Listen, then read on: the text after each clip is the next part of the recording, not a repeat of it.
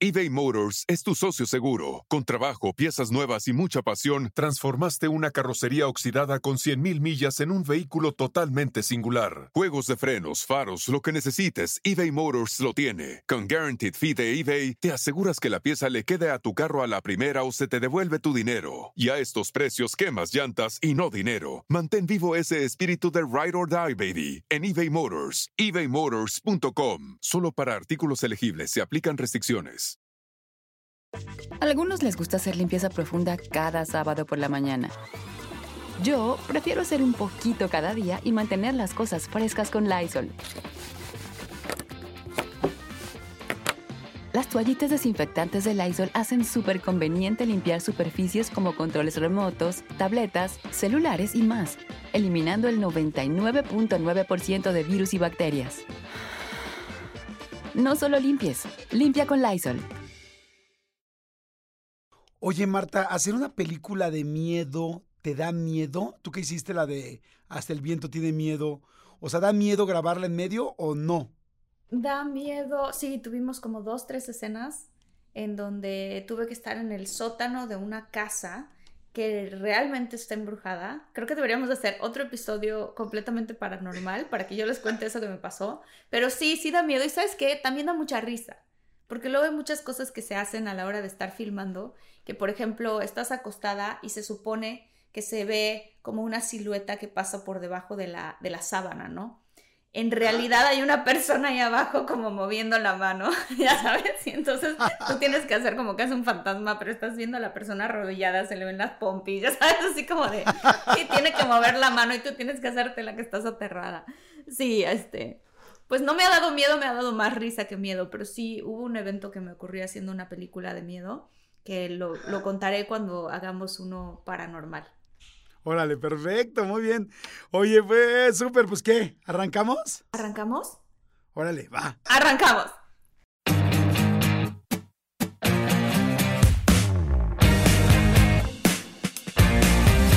Eh, muchólogos y muchólogas, yo soy Marta Higareda.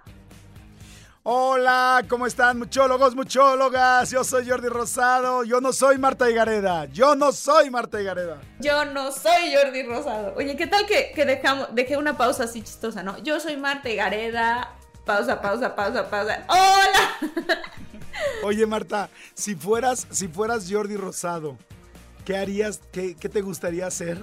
Y si yo fuera Marta Higareda, ¿qué me gustaría hacer? Te voy a decir, Qué yo, yo voy a fuerte empezar. lo que me acabas de preguntar, porque lo primero que me imaginé es así de, pues, observarme, ¿no? O sea, cómo es moverme en tu cuerpo, ya sabes, y después, pues, verme en el espejo, meterme a bañar, hacer pipí, ¿cómo hacen pipí los hombres? ¡Qué fuerte eso! increíble. Se me hace una cosa rara pensar en tener una cosa ahí colgando. Si yo fuera Marta Higareda, haría dos cosas. Uno, aprovecharía mi, mi talento de actuación para, no sé, hacer varias escenas en la vida real, o sea, o hacérmela triste, conseguir algo. O sea, como que tú tienes mucho talento para poder hacer, llorarle a alguien o enojarme con alguien cuando yo no esté enojado. Y dos, me tocaría el cuerpo. ¿Te tocarías mis partes? ¿Te tocarías mis partes? Me, to- me, toca- me tocaría mis boobies. Se sienten bien, ¿eh? Muy bonitas, la verdad. Me andaría Ay. toca y toca las boobies. ¿No? ¿Nunca has visto que cuando dos hombres se, eh, se disfrazan de mujer, o sea, nunca has visto así de que Halloween o que se disfracen tres amigos de mujer, se la pesan agarrándole las boobies al compañero? Sí, es cierto, sí me he dado cuenta. Es muy chistoso eso. Nos da mucha tentación, o sea, mucha, mucha. Lo que ves que a ustedes, pues no podemos hacerlo si no son nuestra pareja, pero si no andaríamos ahí agarrados todo el día. De las boobies. Sí, yo creo que sí. Ay, muchólogos y muchólogas, estamos súper contentos porque este episodio les queremos compartir Jordi y yo cosas que hemos aprendido de otros famosos. Cosas este, interesantes, divertidas, este, incluso inspiradoras, de todo tipo, ¿no? Ahora sí que de todo tipo. Ajá. que hemos aprendido porque también Jordi tiene una carrera larguísima en donde este y tiene otras cosas larguísimas también. No, no, no. En donde él pues ha entrevistado a muchísima gente, conocido a mucha gente, tiene muchos amigos también en la industria y yo sé Jordi que tú has aprendido un montón de un montón de personas Y yo también, entonces nos ocurrió hacer este episodio de, de poderles compartir a ustedes lo que hemos aprendido de los demás. Sí, está buenísima la idea, la verdad está padrísimo. Cosas que hemos aprendido de los famosos, de celebridades o de gente. Yo, fíjense, sí, como tú dices, he tenido la oportunidad de entrevistar a muchísima gente y de hablar con mucha gente. Sin embargo, tengo muy mala memoria, pero me voy a ir acordando según lo que vayamos diciendo, porque ya las, voy hilando. Aunque aquí ya tengo bastantes, ¿eh? Bastantes, bastantes, bastantes. Este, pues que a ver, arrancamos. ¿Arrancas tú? ¿Arranco yo? ¿Quién quiere? Eh, yo te puedo contar algo eh, que está, o sea, que digo, es una cosa como muy, muy, eh, un poquito X, pero algo que le aprendí a eh, Joel Kinnaman. A Joel Kinnaman le aprendí muchas cosas, pero algo que le aprendí a Joel Kinnaman cuando estaba haciendo... Ah, recuérdame quién es Joel Kinnaman. Joel Kinnaman es el actor con el que yo hice la, peli, la serie de Alter Carbon de Netflix. Es un actor que ahorita este, está haciendo las películas de Suicide Squad, está haciendo muchas cosas muy padres. Este, él le ha aprendido yo muchas cosas. Una de ellas, así como que ya más, este, más en serio y padre, es que cuando en algún momento en el set las cosas se ponen un poquito complicadas o así, él de repente encarga cafés para todo mundo, como para, para que la gente se motive este, y se llene de cafeína y todo eso. Y otra cosa que aprendí de él es que siempre que teníamos escenas de cama, mucho antes de, unos como 20 minutitos antes de, de grabar, o que él tenía escenas sin camisa, se ponía a hacer abdominales en ese momento, abdominales y lagartijas. Una y otra vez, una y otra vez, una y otra vez, porque lo que eso hace es que tu cuerpo en ese momento se llene de sangre, todos tus músculos se llenan de sangre y entonces te ves más, más ponchado, más trabado y entonces en ese momento sales a cámara y te ves como que eres así de, este, de portada de revista de Men's Health. O sea, así una cosa impresionante. Entonces, hacer ejercicio justo antes de que te quieras tomar una foto en bikini, por ejemplo, y que digas, ah, esta foto quiero que quiero verme más marcadona. Y si haces unas sentadillas, unas abdominales, una cosa así, y te tomas la foto, te vas a ver mucho más marcado que si no te lo hubieras tomado. o sea, que si no lo hubieras hecho. Ya sé que es una cosa medio, es un truco, pero pues se me hizo como interesante compartirlo. Tengo que decirte que me encanta la idea que lo digas y yo alguna vez cuando estaba chavito, cuando iba a íbamos a la Acapulco Plaza, que era, estaba muy de moda ese hotel en mis épocas en Acapulco, ibas con niñas, yo me acuerdo de varias veces de meterme al baño de, o al cuarto antes de salir de mi cuarto y hacer lo mismo, hacer un chorro de lagartijas y un chorro de abdominales para salir un poquito más marcado y sí sales más marcado. Entonces, pero claro, ya hacerlo profesional en una película está cañón, ¿no? Está cañón, cañón, cañón, cañón. Hay otro truco que aprendí este, de Claudia Álvarez, que es buenísimo, que es cuando, cuando tú tienes una, eh, pon tú, hace mucho tiempo que no te bronceas, las piernas se ven más bonitas cuando estás bronceado. Entonces hay un maquillaje que venden en la, en la tienda, tal cual, o sea, así como cuando te maquillas la cara, te puedes maquillar las piernas, nada más que te compras un maquillaje que sea como mucho más intenso que tu color normal. Normalmente en la cara te quieres maquillar para que se vea como que no traes maquillaje, ¿no? No, aquí te compras un tono, digamos, como seis tonos más arriba del tuyo. O sea, algo que se vea más oscuro. Y agarras el maquillaje tal cual y te maquillas las piernas y luego agarras spray, de ese spray para el pelo, y te echas el spray por encima y eso sella el maquillaje de las piernas. Hoy por hoy venden maquillaje para piernas, ¿no? O sea, en muchas tiendas lo venden. Pero este es un truco que yo le aprendí a Claudia Álvarez que se me hizo, digo, cuando vivíamos juntas, que se me hizo muy divertido porque ahí estábamos las dos este, pintándonos las piernas. Y, este, y también te puedes agregar un poquito como de, de estos maquillajes tipo glitter. O sea, de estos que te hacen como... Brillantitos, ajá. Ajá, entonces te pones maquillaje normal, más oscuro que tú, luego ese maquillaje y luego el spray. Y el spray fija cualquier cosa que te pongas en, en cualquier parte del cuerpo. ¡Guau! Muy bueno. Ahí está consejo para las mujeres. A ver, ahí les van algunos consejos que yo he aprendido de algunas personas. Fíjense, algo que yo aprendí que tiene mucho que ver con el trabajo de todos es que en todas las oficinas, trabajos, empresas, compañías, no sé lo que sea, hay un gran grupo de gente que trabaja. Sin embargo, a veces llegas y no pelas a todo el mundo, lo cual es un gran error, porque hay mucha gente que está inmiscuida en algo tuyo. En el caso de la televisión, pues si un camarógrafo, mucha gente no saluda a un camarógrafo, pero el camarógrafo puede hacer que se te vea mejor la toma, hacerte más close-up, o si te ve un grano, acercarse más al que se vea el grano y que se vea, te veas mal, o alejarse para cuidarte, o las maquillistas, o el que ilumina, en fin. Esto mismo sucede en diferentes lugares. ¿Qué aprendí? Se lo aprendí a Julio Iglesias. Cuando fue Julio Iglesias a otro rollo, hace muchísimo tiempo, me quedé sorprendido porque fue la única persona que yo vi en 12 años del programa que todo el mundo así de, güey, que se pare el foro. Llegó Julio Iglesias. ¿Sabes qué hizo Julio Iglesias cuando entró? ¿Qué hizo? Fue a saludar a cada uno de las personas que estaban en el foro de Mm. mano. A cada uno. Yo hago Eh, eso, foto- Jordi. ¿Sí? Yo hago Yo- eso, sí, sí, sí. Yo también lo hago y se lo aprendí a él. A los fotógrafos, a los camarógrafos, a la gente de maquillaje, a los que están hasta atrás, el que está en la luz, así que nadie lo pela en una consolita de luz, fue y saludó a todos. Imagínate lo que logras con eso, o sea, logras que toda un- una empatía con todos, el lugar que te está dando el artista, este, y que todo el mundo te cuide. Ahora yo lo traspolo a una oficina. Tú llegas a una oficina y no es lo mismo llegar y saludar, hola, hola, y nada más ir con el jefe, que ir y saludar a cada a las secretarias, hola, buenas tardes, hola, ¿qué tal? Hola, buenos días. O sea, le haces la- el día a todo mundo, porque aunque tú no seas un, eh, no sé, lo que todo, o sea, alguien que todo el mundo está esperando, simplemente que alguien te hable por tu nombre o te dé un buenos días o te dé la mano, te hace sentir importante. Entonces, igual eres contador, igual trabajas en una, en una compañía de almacenaje, tal. Si tú llegas y pelas a todo mundo y saludas a todo mundo, todo el mundo te va a apoyar. Sin embargo, a veces el que crees que es, ay, eh, por decirte una cosa que una persona podría pensar, ay, ay, yo no volteé a saludar a los de intendencia. O sea, me dio, ah, perfecto, el de intendencia te deja la basura tres pinches días en tu oficina. Tu, bote de basura No. tres días. Y sabes qué pasa? Que la verdad es que todos en la vida somos importantes. Todos, Todos, en la todos vida. por igual, Todos, todos por por igual. igual. somos importantes. Entonces, creo que es súper bonito eso. A mí me gusta mucho llegar al set y saludar a cada una de las personas y sobre todo si voy a estar trabajando más de dos, tres días, que ya se me, se me, me ayuda mucho la memoria también, aprenderme los nombres de las personas.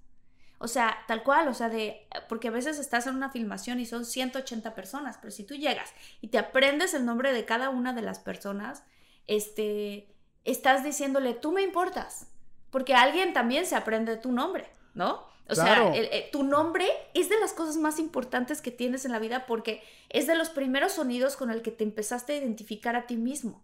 Entonces, está padrísimo que alguien te salude por tu nombre. Creo que esa es una... Ah, está buenísimo, Jordi. Fíjate que eso yo no se lo aprendí a nadie, pero más bien, o, o quizás sí, o sea, aprendí que el nombre es muy dulce para las personas y que en los cursos de negociación que, he to- que he tomado siempre dicen que el nombre es importantísimo.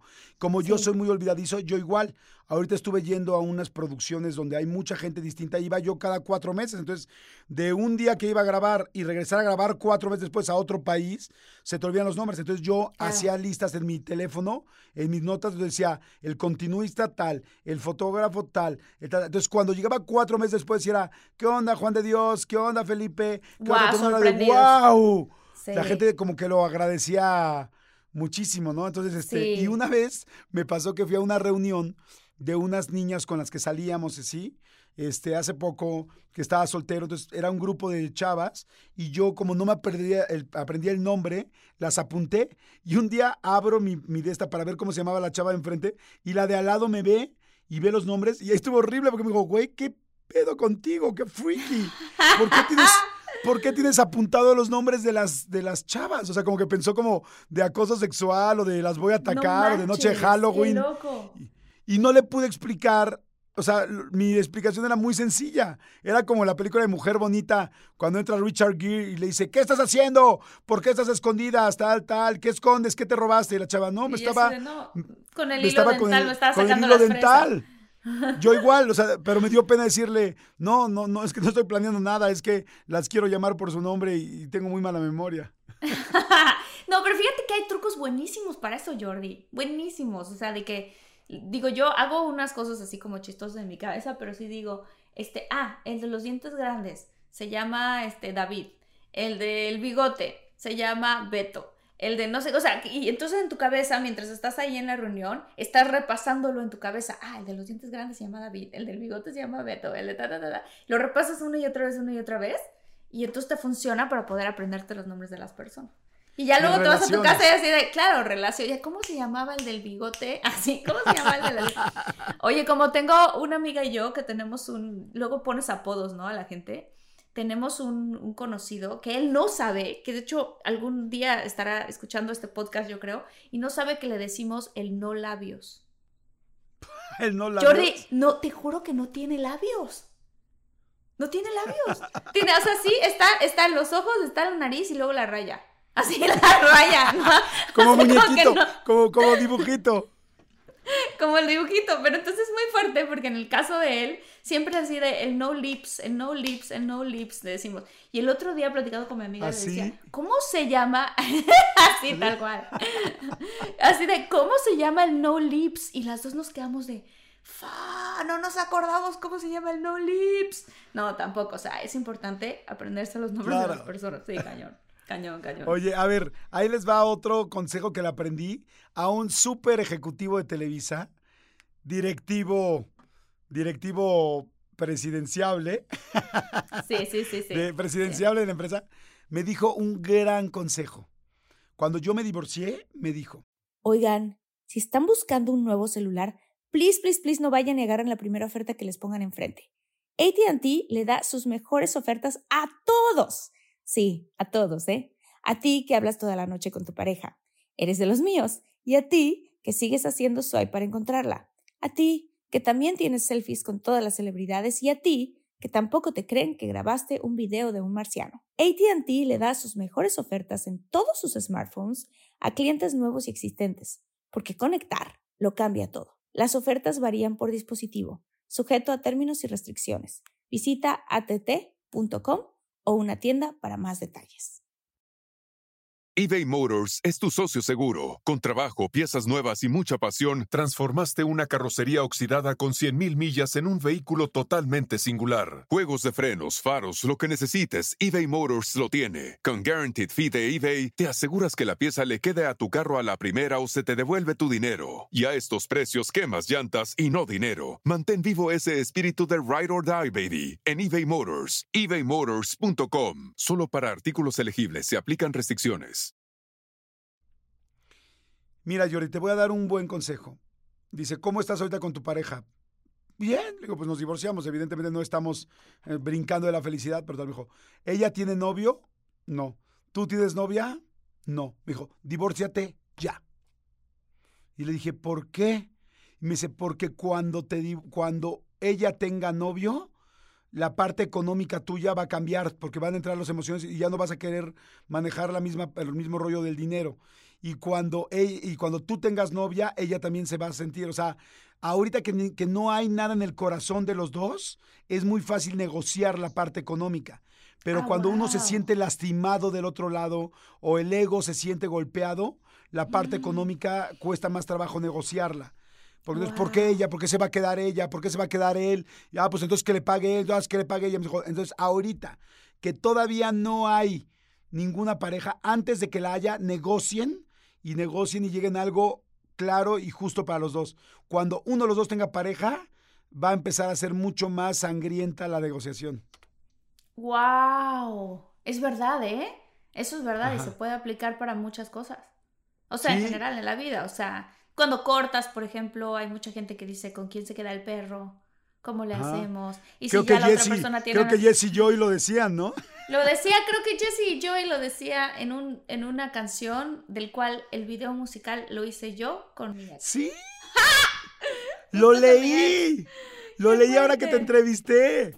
Sí. Que tú y David salieron, son los protagonistas del video Yo, de. yo, ¿qué se sí, pedo? yo y Cory. Yo y Cory. Ah, que- y Cory, Cory, perdón. protagonistas de ese video. Ah, ya, Qué Cory, loco, David. ¿no? Luis, válgame Dios, ayúdame, Dios mío. Sí, qué loco, qué loco. Hablando, fíjate que hablando de Jesse y Joy, algo padre que aprendí de ellos es que ellos mismos como que son hermanos, ¿no? Sí sabes que son hermanos. Sí. Se tratan súper bien, se llevan increíble y como que los dos aceptan las diferencias que existen entre el uno y el otro. O sea, nadie se está tratando de cambiar, nadie trata de tomar otros roles, ¿sabes? O sea, me acuerdo muy bien que dije, ¿cómo le hacen ustedes para trabajar entre hermanos? O sea, porque mucha gente trabaja con su familia, yo soy una de esas personas, ¿no? Y entonces dijeron, no, pues es que nosotros nos aceptamos como somos y sabemos que, por ejemplo, si vamos a trabajar en una canción, eh, lo que vamos a hacer es lo mejor para la canción, lo mejor para el proyecto, o sea, no es dejar el ego atrás y solamente enfocarnos en literalmente, o sea, como que en lo que va a ser lo mejor para el proyecto o para la, para la canción o para el álbum o lo que están haciendo. Creo que eso es un súper buen consejo. Wow, completamente de acuerdo. Ahorita que estás diciendo eso, yo me acordé de un gran consejo que le aprendí a Adal, Adal Ramones. Y, y, me encantó porque hasta la fecha lo, lo pongo mucho en, en uso y me encantó. Y él decía, él siempre dijo, que cuando dos socios piensan igual, uno sobra. Y me ah, encantó. Me encantó porque eso lo dijo alguna vez que discutíamos. Adal y yo normalmente teníamos de repente puntos eh, en contra. Y entonces, no, es que eso así, no, es que yo creo que esto, no, es que yo creo que esto, no, es que hay que hacer así lo de los Vasquez Boys, no, hay que hacerlo asado, tal. Y entonces cuando discutíamos y nos agobiábamos, él decía eso, no nos agobiemos. O sea, si los dos pensáramos igual, como para qué chingados estamos los dos con uno basta y para qué te estás dividiendo el dinero entre dos. O sea, si, si, dos socios disparen, o sea, están, están piensan distinto, pues es que los dos se complementan y pueden hacer que algo sea mejor. Pero pues si piensan idéntico, pues entonces, ¿para qué? Uno de los dos sobra. Sí, y alguno de, alguno de, algún, también algún famoso, no me acuerdo quién me dijo, este, ay, ¿quién, quién fue? creo que un día platicando con, ah, no me acuerdo, no, no me acuerdo, ah, creo que con Miguel Bosé, me dijo alguna vez, Miguel Bosé me dijo, contrata gente más inteligente que tú. que sepa hacer cosas más inteligentes que tú. Me dice, si contratas a alguien para ser siempre su jefe y siempre ser tú el que tiene la razón, entonces ¿para qué lo contratas?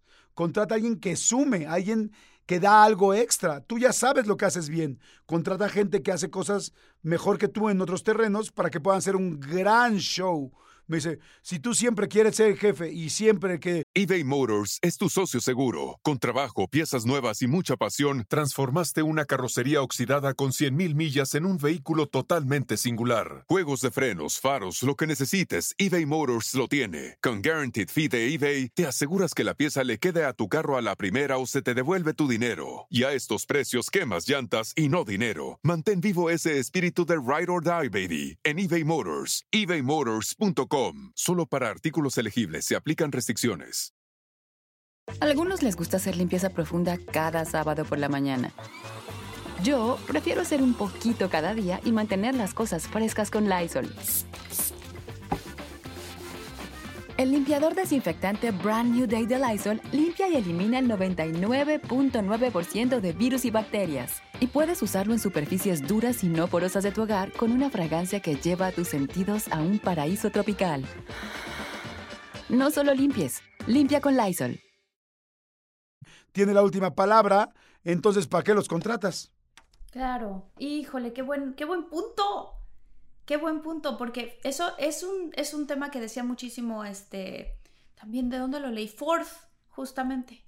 Ford, el que hizo los carros, el que hizo la marca, este, él hablaba mucho de eso. Él decía, yo, yo soy muy inteligente, pero mi inteligencia radica en que contrato a gente mucho más inteligente y mucho más talentosa que yo.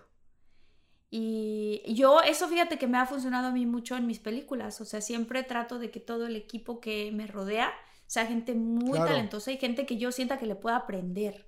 A veces este, pasa en el, en el trabajo o en, o en, eh, o en, la escuela, ¿no? Luego los egos se meten y entonces tú dices, no, yo quiero ser el mejor en todo, entonces a las personas con las que me voy a asociar o las personas a las que quiero tener, pues quiero como que, que estén, pues que, sean, que me admiren, ¿no? O que estén de este lado como que yo soy el que manda o yo soy el que diga para dónde van las cosas y así.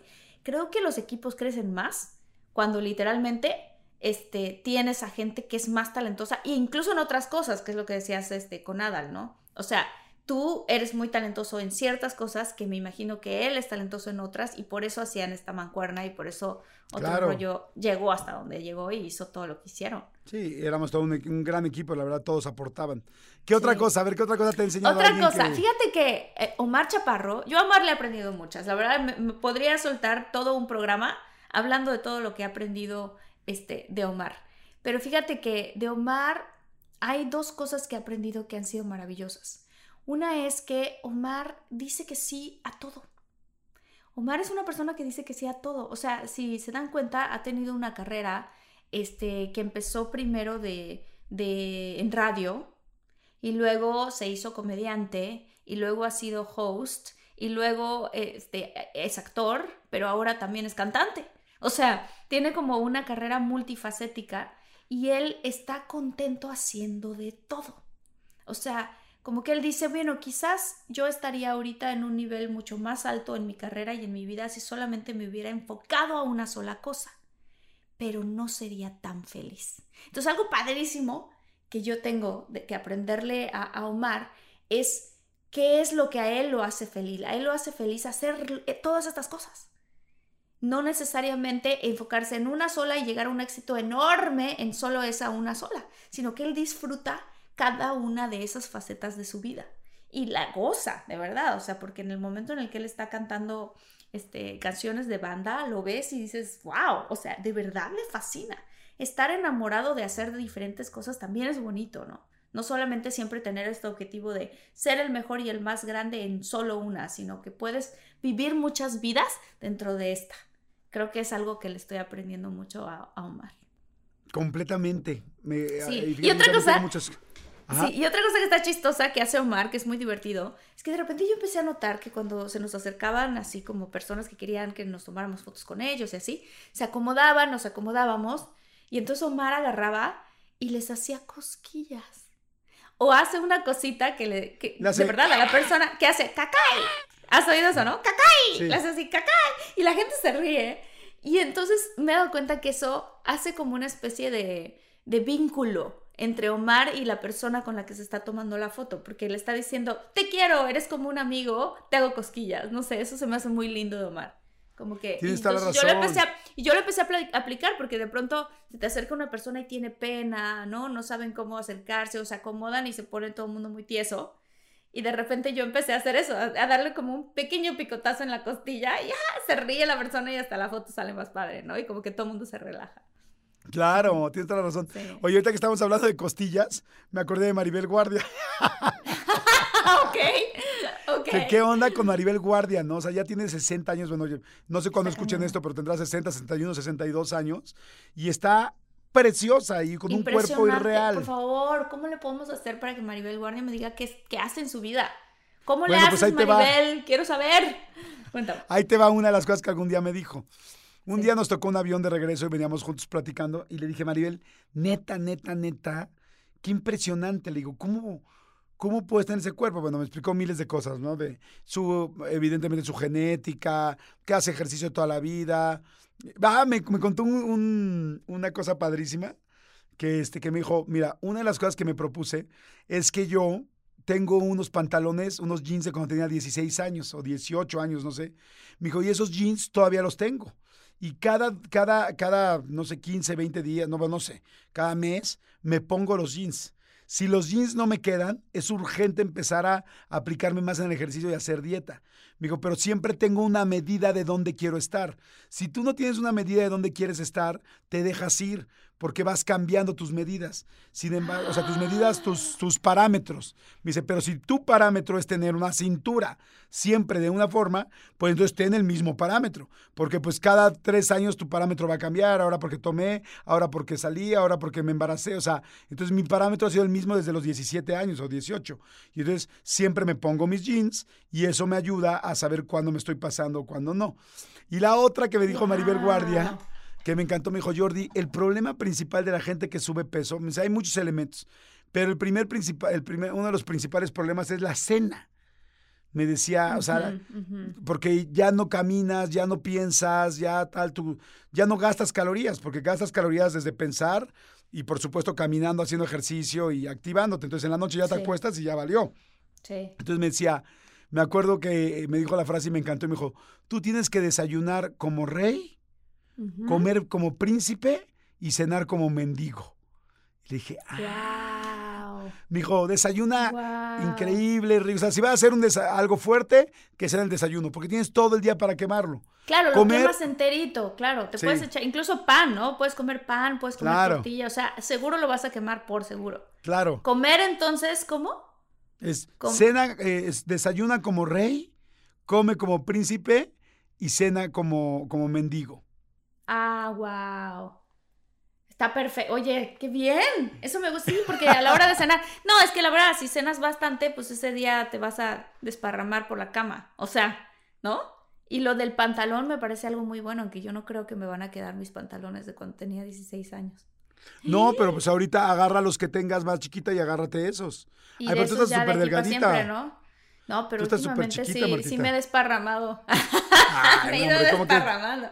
No, hombre, nos acabamos de ver, nos acabamos de ver y estás más guapa que nunca, ¿no? Ay, Y ahí, y ahí- gracias, y ahí van a poder todos en los comments. No hay un solo capítulo donde Jordi no le tire la onda a Marta. Ay, muchas gracias, Jordi. Pero es que eres un buen amigo porque me levantas la autoestima. Me levantas la autoestima. Oigan, es que la quiero mucho, la quiero mucho y pues Ay, siempre yo le también. digo. Oye, ¿puedo- ¿No? voy a contar una cosa que aprendí de, de Badir Derbez, que estuvo muy A ver.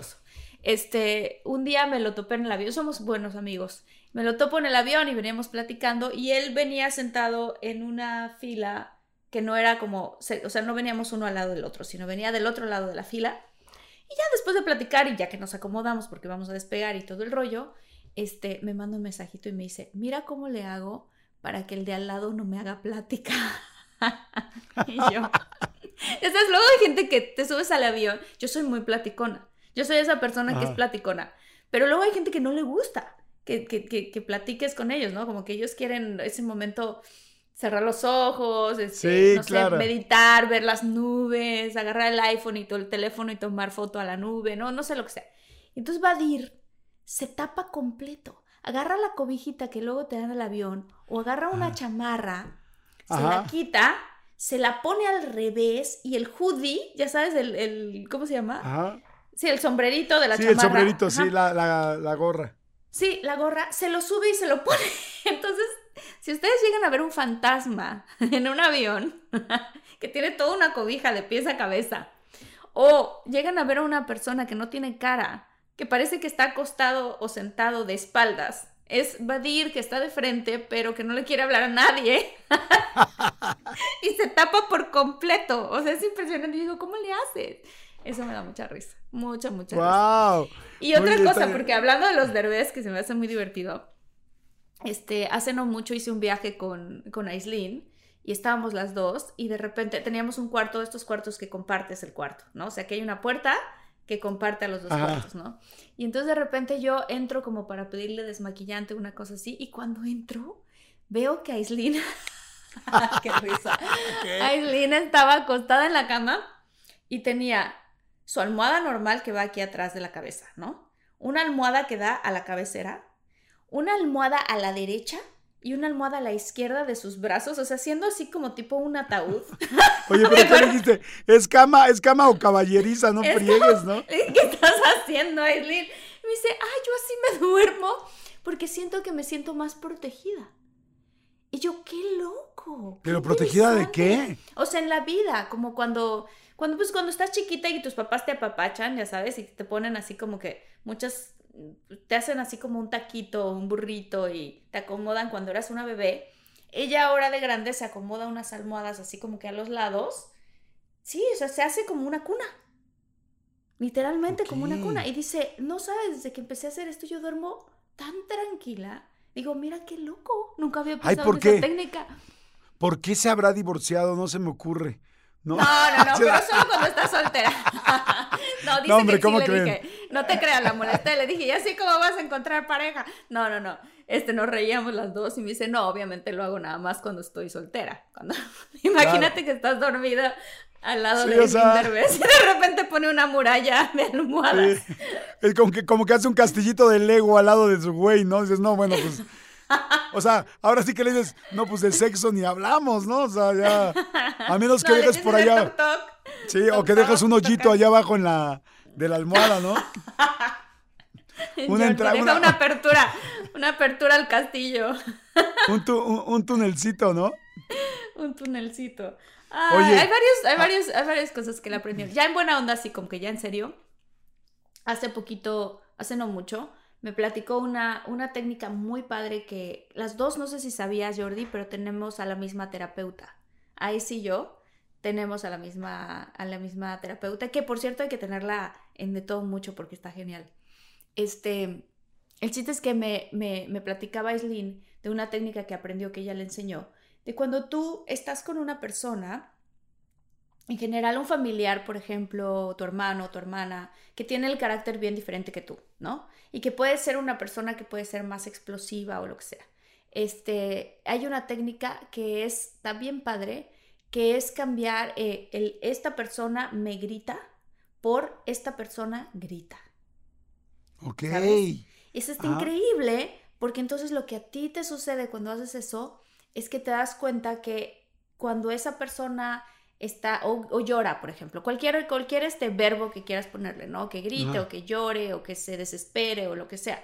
A mí me pasa seguido, este, porque también tengo una familia muy grande y de pronto hay muchas personas y, y no, y entonces como que yo antes tenía la sensación de que si alguien eh, gritaba, estaba muy mal y que había que calmar a esa persona.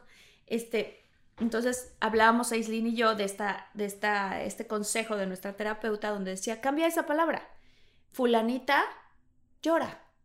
Fulanita grita. En vez de fulanita me grita. Me. Es fulanita grita. Y cuando logras hacer eso, te desasocias de la persona y entonces no te afecta tanto los gritos o no te afecta tanto el llanto o no te afecta Sí, porque ya no lo sientes observar. personal. Exacto, puedes observar a la persona y decir, ah, esta persona está frustrada en este momento y se está comportando de esta forma, pero al rato va a estar feliz, otra vez, Claro. ¿no? Padre. Está bueno. Oye, ahorita que estábamos hablando de la cama de Aislinn, de Aislinn Sí. y de... ajá. ¿Quién es la mamá de Aislinn, eh? Eh, no, ¿sí podemos hablar de eso aquí o no? no sé, pero... o sea, Creo que no, mejor no, Jordi, regrésate. Corte. Corte. no, no lo cortes. No lo cortes, Sí. Armando. Nada más. solo- Ya no dijimos nada, pero bueno. Pero debe ser público, ¿no? No digo, no lo digas tú, no te preocupes, pero debe ser público, ¿no? ¿No es público? Se llama Gabriela Michelle, pero no, no me puedes preguntar nada de las cosas de Ice. No, no. Porque te No, no digas conozco, me vas a querer sacar la sopa de cosas, ¿no? Este, hablando de, hablando de Ice, un día echando relajo, Jordi. El detrás de cámaras. detrás de Debe cámaras. todo un mucho. Un día echando relajo Ice y yo, este, me enseña el monitor de su, de su, de su bebé, de Kai, me dice, mira cómo duerme mi hija, me dice, a veces me pasa que la veo dormida en el monitor y voy caminando yo por la cocina, veo el monitor y digo, ay, cabrón", o sea, como que de que se asusta, ¿no? Y yo así a ver, enséñame, y me dice, es que Martita, te lo juro que da miedo. Y yo, a ver qué es, y me enseña, y estaba la hija, pues ahora bien, Kai dormida, pero como tiene los ojos tan grandes, se duerme como con los ojos abiertos.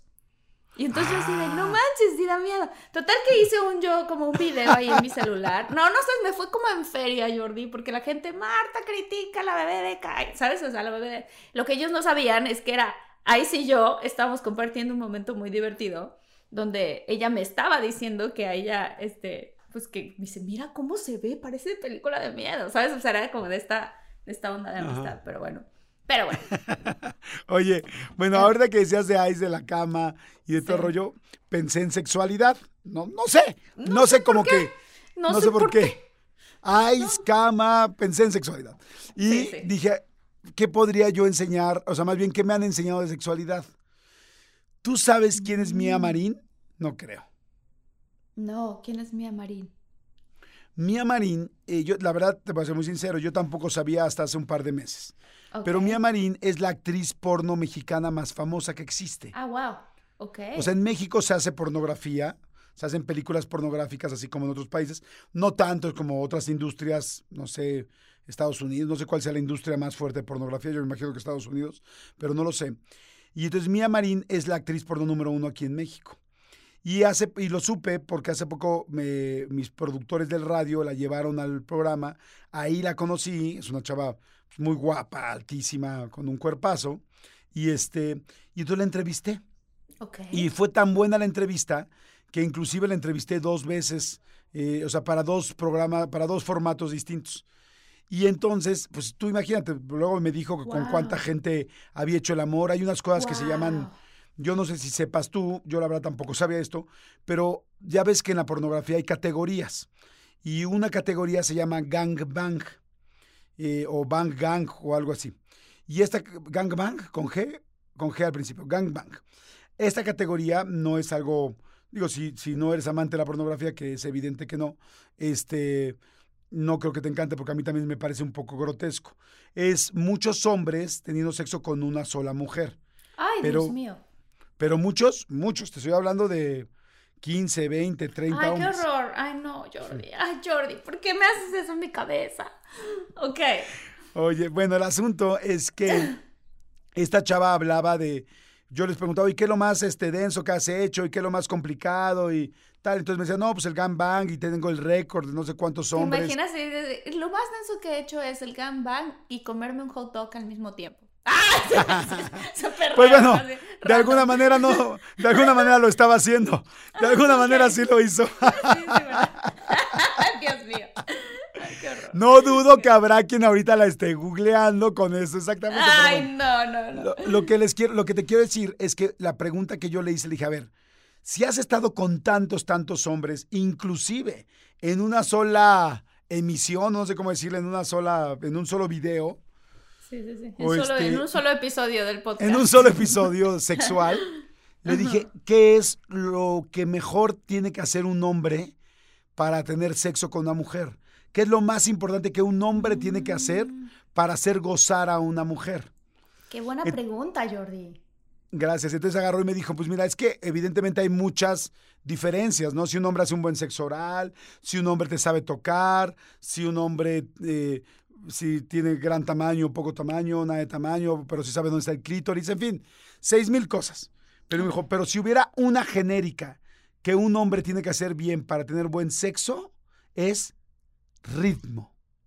Dijo, ritmo. O sea, que un hombre sepa cuando está evidentemente en la penetración, ¿no? Este, sea con ritmo, tras, tras, tras, tras, ritmo. Yakuza, Dice, Yakuza, Yakuza, ya, ya, más ya. aplauda. Ya. Mándale, mándale. Exacto. Oye, pero o sea, con ritmo.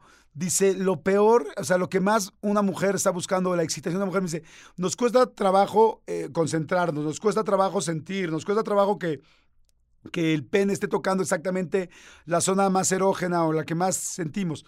Pero lo que funciona es el ritmo. Entonces, cuando el ritmo va, tú vas avanzando, vas creciendo, creciendo, creciendo. Dice, pero si es de ritmo, cambian, cambio de posición, uno, dos, tres por mí, afuera, adentro. Dice, luego, luego dice, hay, por mí, por hay todos, quien- también. ¿Cómo es el?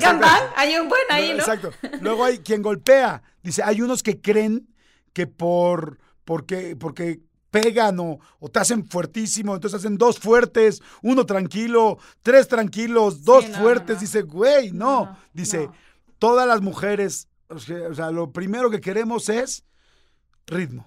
Ritmo. Puede ir subiendo el Mm. tiempo, puede bajarlo un poco, puede irlo subiendo, pero dice ritmo, ritmo, ritmo. Dice, el ritmo es lo que, lo que, dice, tú notas que un hombre hace bien el amor porque tiene ritmo cuando está en la penetración. Si no tiene ritmo, el güey no sabe. Mm, Qué interesante. Mira las cosas que uno aprende de una estrella porno.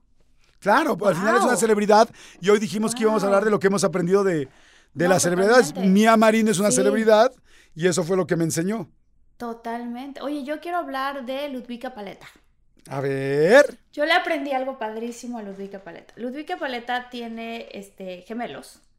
Y entonces me dijo, el- la vi en un, en un evento que tuvimos en Cancún, una cosa así, y entonces está muy contenta con su, con su pareja y sus, sus bebés y todo el bueno, hasta entonces eran unos bebés, ¿no? Y entonces yo le dije, ¿cómo le haces? O sea, ¿cómo le haces porque tienes tu carrera, tienes a los niños, ¿cómo le haces para estar bien con tu pareja? ¿No? Para hacer esto. Me dice, ¿sabes qué? Nos tomamos días él y yo. O sea, tal cual. De agarrar y decir, somos lo máximo, nosotros nos queremos mucho, nuestra familia es maravillosa, nos adoramos, lo que sea, pero si tú puedes dejarle a los niños a algún familiar, a alguna, a nana, alguien que te los cuide, algún hermano, algún hermano, lo que sea, y tú estarte con tu pareja y tener días solitos, es súper importante. Porque si no, dice, no aguantas, o sea, toda tu vida se vuelve con respecto pues, a, los, a los hijos. Entonces dije yo, wow, qué buen consejo. ¿Quién diría, quién diría? Así. Estoy recibiendo este consejo a punto de entrar al evento, ya sabes, o sea, las cosas que luego platicamos antes de la alfombra roja, ya sabes. Ese tipo de cosas que nadie sabe así de, ¿qué estarán platicando? Luego te toman la foto y tú estás súper concentrada. Y no, pues estaba platicando de, de cómo le haces, pues para tener una vida sana en pareja cuando tienes, este, pues más de un hijo, incluso, ¿no? O incluso si tuviera solo uno. Claro, por supuesto, sí, porque te empiezas a perder como pareja, es cierto, ya lo verás cuando tengas tus hijos. Sí. Que que sé que será muy pronto. Espero, en algún momento, Jordi, ya llegará. Oye, a ver, ahí les va algo que me enseñó. Todos ubicamos ahora, yo espero, o bueno, muchos ubicamos a Michelle Rodríguez, ¿no? Michelle Rodríguez, esta actriz que está en 40 y 20, que este, sale en Me Caigo de Risa. Muy divertida, ¿no? Que es una actriz eh, muy linda, con una cara angelical, eh, gordita, este, y una excelente, excelente actriz. Bueno, esto se lo aprendí a mí. ¿Estás de acuerdo que ahora Michelle Rodríguez la vemos en todos lados? Tiene muchísimo trabajo, pero mucho, mucho, mucho trabajo. Mucho, sí. Y otra persona que me dijo exactamente lo mismo que me dijo Michelle Rodríguez fue Lalo España. Muchos conocemos también a Lalo España, que está en Vecinos, que está en este en muchísimas películas, está en todo, o sea, está en todo. Es un eh, Lalo España, ¿no? Sí. Bueno, Lalo España un día me dijo, imagínate cuando yo me di cuenta que quería ser actor. Imagínate, por favor. Dice, chaparro, gordito y pelón. Dice, ¿quién crees que iba a querer eh, e, este, contratarme? O sea, es, escogí la peor carrera. Me dice, es como si quieres ser este jockey, perdón, este jockey, ¿cómo se dice jockey o los que, los que corren caballos, ¿cómo se dicen jockeys? Sí. Jockey, es como si quieres ser jockey, te dan miedo los caballos.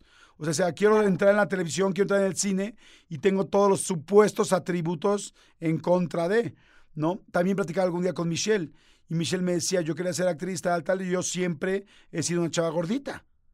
Entonces, o sea, llegas a la escuela de actuación donde estaban todas las espiritufláuticas y todas las de cuerpazos y tal, y es como, ¿es en serio? Y entonces, este, digo, en tu caso, pues quizá tú no lo habías pensado, Marta, porque no era, no era tu caso en ninguno de los dos. Bueno, lo que me encantó que me enseñaron este, Michelle y Lalo es siempre alguien necesita a alguien como tú. Siempre mm. alguien necesita a alguien como tú. Y no solo en la actuación o en el trabajo, sino en la vida, en el amor, en la pareja, en la amistad, en tal. O sea, siempre alguien necesita a alguien como tú. Somos tantos que siempre hay alguien que le gusta exactamente y está buscando a alguien como tú. Entonces, en los papeles es muy fácil entenderlo. Eh, hoy, Lalo España tiene tanto trabajo por eso. O sea, porque precisamente tiene un look que le funciona. Hoy, Michelle Rodríguez tiene tanto trabajo porque además de ser una excelente actriz, que eso es lo primero, tiene un look que viene muy bien al caso. Pero imagínense, somos más de, ¿cuántos ya? 9 mil millones de seres humanos en este mundo.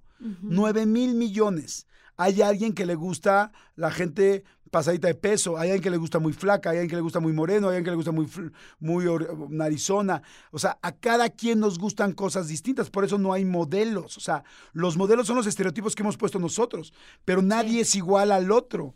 O sea, tú eres distinta a mí, tú eres distinta a mi novia, mi novia es distinta a la novia de otra persona. O sea, todo el mundo es distinto. Y son distintos porque nadie nos, a nadie nos gusta lo mismo. Entonces, está bien padre porque ellos me enseñaron que siempre hay alguien que necesita en todos los aspectos alguien exactamente como tú, incluyendo el trabajo, incluyendo tal, hasta para vender una propiedad. Quieres vender una casa y dices, no, hombre, es que mi casa está bien rara porque tiene los cuartos bien chiquitos y bien feos o bien oscuros o bien tal. Hay una persona que odia la luz y que quiere una casa como la tuya. Eso. Claro, claro. Ay, qué bonito. Yo eso un poquito lo apliqué también en mi vida personal por lo que contabas, ¿no? O sea, de que llegué acá a Estados Unidos y no, pues no era la típica, este, ¿cómo se llama? Fuertota, ni tampoco era la curvilínea altota como Sofía Vergara. Entonces tuve que aceptar quién era yo con todo mi acento y todo para que me empezaran a dar trabajo en Hollywood, pero antes yo tenía ese bloqueo mental, o sea, de que no, es que no me veo así, no, es que no sueno como americana, no, es que todo ese tipo de cosas y se vuelven bloqueos mentales. ¡Wow! Claro. Está padrísimo, está padrísimo. Está padre, ¿verdad? Oye, muy bonito, muy bonito. Este, quiero compartir otra cosa, digo, algo que, digo, ya en buena onda, ya en serio, fuera de broma, algo padrísimo que le aprendí a, a Clau, a Clau Álvarez, mi amiga, es que Clau, no importa lo que suceda, tiene una energía súper positiva. De verdad, ¿eh? O sea, imagínate al grado al que llegó. Clau siempre ha sido de estas personas, ¿no? Algo le pasa y así de, sí, pero fue increíble de todas maneras porque esto ocurrió y al otro ya que... Bueno, le dio dengue. Ok. Y a mí me dio dengue. A mí me dio dengue y entonces le dije, híjole, Clau, es una cosa súper fuerte porque te duelen lo- los huesos. Sí, mamacita, te duelen los huesos. Así es Clau. Clau es mucho así de, sí, mamacita, claro que sí, duelen los huesos. Yo, duelen los huesos. Ajá, duelen los huesos horrible. Este, la temperatura nomás no se me baja. Son una cosa súper fuerte. Y entonces, este, platico con Clau así de me dio en plena promoción de la película de Todos Caen o de No Manches Free. No, de Todos Caen. Y entonces me dice Clau, sí, a mí también me dio. Y le dije, ¿y cómo te sentiste? Y fíjate, tan positiva, Clau. Lo mejor que me pudo haber ocurrido en la vida. Y yo, ¿qué? Que te haya dado dengue, Clau, no manches. O sea, hasta eso le ves lo positivo, ya sabes, así de. Sí, no, "¿Cómo, ya, ya, Clau? tampoco es- Ya, está exagerado. Estás cañona. No, me dice, no, no, no, me encantó. Te voy a decir por qué. Porque yo tenía planeado un viaje a Europa.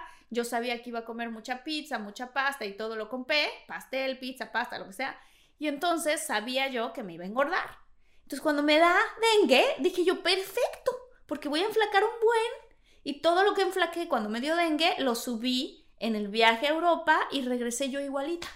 Y yo, ¡Ah! o sea, hasta eso le puedes ver el lado positivo, ¿no? Pero eso es algo muy bonito que he aprendido de mi amiga Clau, que ella de verdad, no importa lo que se le atraviese, le encuentra la manera y ve el lado positivo de las cosas. ¡Wow! Está padrísimo. Padrísimo, Oye, ¿qué le aprendiste a. Keanu Reeves? A Keanu Reeves le aprendí Keanu, humildad. Keanu, Keanu Reeves, eh, Keanu Keanu Reeves. Reeves. Aprendí humildad, este, tiene una humildad maravillosa. Fíjate que Keanu es una persona que en verdad ha sufrido mucho, o sea, ha tenido muchas cosas en su vida que han sido muy rudas. Creo que esto se sabe porque es algo sabido, pero él en algún momento tuvo una novia que era modelo y estaba embarazada cuando se accidentó y perdió a los dos. Entonces, Keanu Wow. y al poquito tiempo creo que falleció, no recuerdo si la mamá o el papá de Keanu. Y entonces estaba platicando yo con él y, y yo lo veía como llegaba al set y saludaba a todas las personas, como lo contaste tú que lo aprendiste de, de Julio, Julio Iglesias. Iglesias. ¿De quién? Ajá. Él saludaba igualmente a todas las personas y luego, este, al final de toda la, de, de cada uno de los llamados, él les decía a todos, de verdad a cada uno de ustedes, muchísimas gracias por aguantar todas las veces que me equivoqué en la toma, por eso, pero lo hacía casi todos los días. Entonces yo me acuerdo que yo dije, wow, o sea, es una estrella de Hollywood maravillosa que tiene una humildad impresionante. Dije, qué bonito este, conocer a una persona así, ¿no? Y, y- y- estar rodeado de ese tipo de energía. Creo que la humildad eh, es algo que todos podemos aprender. Completamente de acuerdo. Oye, Sí. y este, ya para cerrar, te digo otro que le he aprendido Sí. a alguien que yo la persona que conozco de mis amigos, de mis amigos cercanos reales, artistas, que mejores negociaciones económicas hace, ¿sabes quién es? No, ¿quién es? Facundo. Ah, interesante. ¿Y sabes por qué? Y es algo que le he estado aprendiendo con los años, todavía me falta un poco para, para llegar a, a- a su nivel, pero porque se siente muy seguro de lo que vale.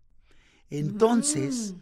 Facundo cuando negocia, porque debe decir, se dice negocia, no, ya no se dice negocia, se dice negocia ahora. Negocia. Este, cuando negocia Facundo, bueno, de hecho se puede decir de las dos maneras.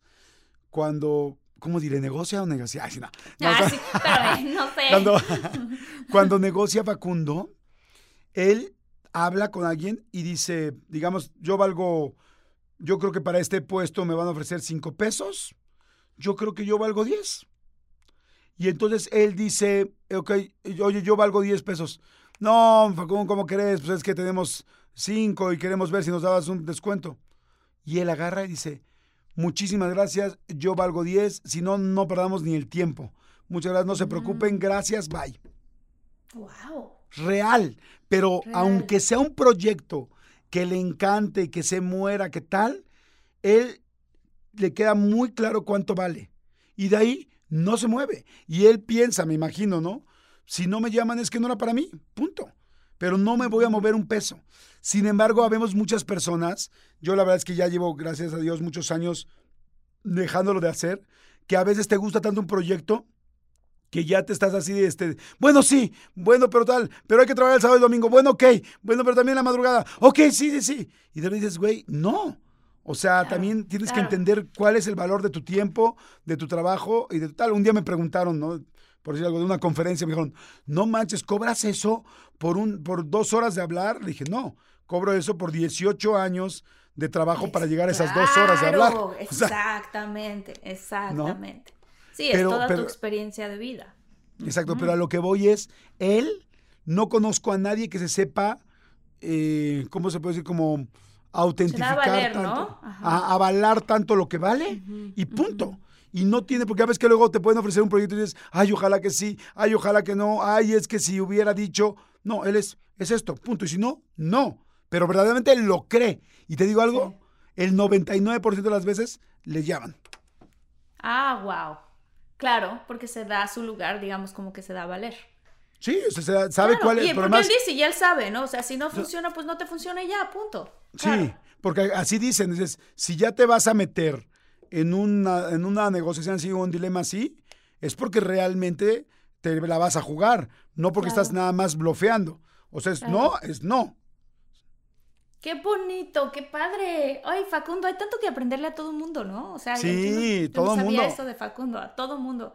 Jordi, yo tengo dos cosas que he aprendido de ti. Muchas, la verdad. pero Ay, dos que yo te puedo decir ahorita, que puedo decir ahorita que son, que son muy padres. Una, por ejemplo, que incluso eh, lo has hecho ya varias veces y es algo que yo admiro muchísimo, que a pesar de que tienes muchísimo trabajo y estás haciendo muchísimas cosas, cuando es el momento de estar con tus hijos, estás con tus hijos.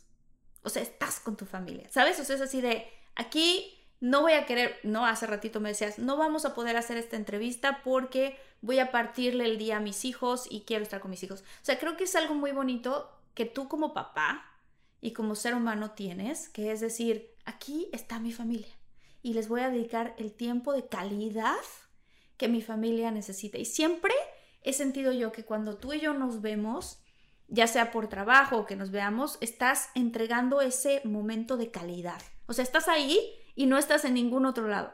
No estás en el teléfono 800 cosas, estás ahí. O sea, sí, hay un momento donde ya te sientas, dejas el teléfono de lado y estás en ese momento, ¿no? Muy presente. Siempre tienes esta, esta capacidad muy grande de, de estar muy presente. Y la otra que, digo, tienes muchas, el positivismo, que ya lo hemos platicado mucho en nuestro podcast, que siempre también encuentras la manera de dar un giro en la vida. Este, cuando empezó a cambiar todo el ritmo de la televisión y entonces abriste tu canal y empezamos el podcast. O sea, estas cosas de que dices, si voy a hacer esto y lo haces. No te vas así como que, ay, un día quiero hacer tal cosa. No. O sea, arrancas la maquinaria para empezarlo a hacer y para hacerlo. Esas son, es- esas son cosas que yo admiro mucho. Y otra es que siempre estás a la disposición de ayudar. Siempre. Mm, Eso me encanta, Jordi. En todos los sentidos. O sea, desde que si yo te pido un consejo de la vida y del corazón y así, Martita por acá, que si te digo, oye Jordi, quiero escribir un libro, ¿cómo le hago? Martita por acá. O sea, siempre tienes esta disposición tan bonita de querer ayudar y creo que si todos nos llevamos eso a nuestra casa, es este mensaje, ¿no? O sea, ¿cómo puedo servir? Más que pensar, ¿qué hay de ahí para mí? Es cómo puedo servir. Y eso es algo que yo Ay, siento gracias, que tienes tú, que es muy bonito. Muchas muy gracias. bonito. Bueno, pues yo también podría decir miles de cosas de Marta. Ustedes lo saben, muchólogos y muchólogas, y, y ya se han dado cuenta porque pues todos los que siguen esta, inclusive ya tercera temporada, la conocen. La conocen mucho, mucho más que hasta algunos de sus amigos, les puedo asegurar, porque la han oído platicar mucho aquí. Pero yo, eh, dentro de todas las cosas que te admiro, hay dos que admiro mucho. Uno, tu positivismo. O sea, me parece una mujer positiva, derecha, este, muy leal, leal, leal, leal. O sea, es como, eh, yo soy una persona leal, 100% leal, pero no es fácil encontrar gente leal. Y yo, por ejemplo, contigo, sí metería las manos al fuego por cualquier cosa. Yo O sea, también, Jordi, yo también. o sea, Sí. te siento lo más honesto y leal, de las personas más honestas que conozco en mi vida, que he conocido en mi vida. O sea, no- nunca dudaría un milímetro. Y eso es algo muy lindo porque no solamente es en los negocios, es en todo. Una persona leal es leal en todo, es leal en el amor, es leal en la amistad, es leal en el trabajo, es leal en todo, me explico. Entonces, eso es algo que admiro mucho de ti. Y otra cosa que me sorprendo es que a pesar de ser una mujer extremadamente talentosa, no te duermes nunca en tus laureles, o sea, no lo, no, o sea, sí das por hecho porque es una mujer segura, sabes lo que tienes, pero siempre te estás preparando. Tomé un curso de esto, leí, una, leí un libro de esto, tomé una, eh, fui a tal cosa, fui a un curso a Tulum de tal cosa. Ahorita nos acabamos de ver en Los Ángeles, llegaste, oigan, llego al postre porque voy a un curso, me levanto temprano porque tengo otro, o sea, es Sí, muy, es muy bonito ver a una persona que a pesar de ya tener tanto talento, tanto ángel y tantas herramientas, siempre se sigue preparando, porque yo siempre creo que tú puedes tener, comprar muchas cosas en la vida, ¿no? Pero todas las cosas en la vida al final se van a ir acabando. Puedes tener un coche, una camioneta, una blusa, un tal. Pero lo que nunca se te va a acabar es lo que vas aprendiendo. Eso nadie te lo puede quitar y nadie te lo puede robar. Y tú todos los días estás invirtiendo en ti. Y eso me Ay, encanta. Jordi, gracias, gracias, gracias. Pues no me acuesto en mis laureles, pero me acuesto con tres almohadas rodeada como linda, ¿verdad? Sí. Oye, ay, qué padre episodio. Me encantó este, No, me encantó, me encantó, me encantó. A mí también, me encantó, me encantó. Si te gustó, suscríbete, suscríbete a nuestro canal. Lo hacemos todo para ustedes. Este, compártelo si te gusta todo nuestro contenido. Coméntanos, estamos súper al pendientes de los comentarios. Y muchos saludos, David Vidal, Aline Márquez Ramírez, eh, Noemí Morales, Amaria Tapia, Jordi. Leonardo Ay. Gutiérrez. Leonardo Gutiérrez, Antonio Luna, Leandro Ciel Cortés, muchólogos, Josh Servín. Y acuérdense de nuestras redes sociales, síganos, síganos, síganos en esta tercera temporada, arroba de todo guion bajo mucho. El correo, si quieren llamarnos para algo en específico, este, pues ya saben, todos los clientes, la gente, los contactos, las presentaciones, todo. Contacto de todo mucho arroba gmail.com. Contacto de todo mucho arroba gmail.com. Escúchenlo en las plataformas digitales o véanos en YouTube, como los que nos están viendo. También ahí está padre para que nos puedan ver. Martita, muchas gracias, te adoro. Muchas gracias, Jordi. Yo también ¡mua! te quiero. Gracias. Cuídense, bye. Bye.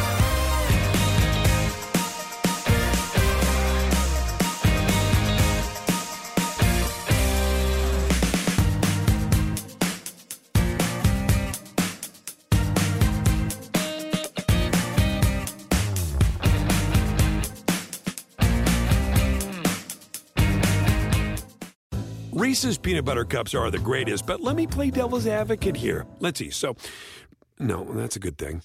Uh, that's definitely not a problem. Uh, Reese's, you did it. You stumped this charming devil. Algunos les gusta hacer limpieza profunda cada sábado por la mañana.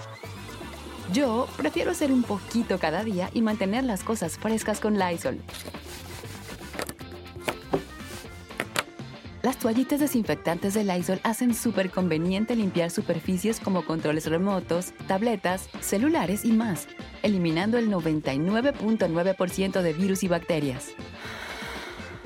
No solo limpies, limpia con Lysol.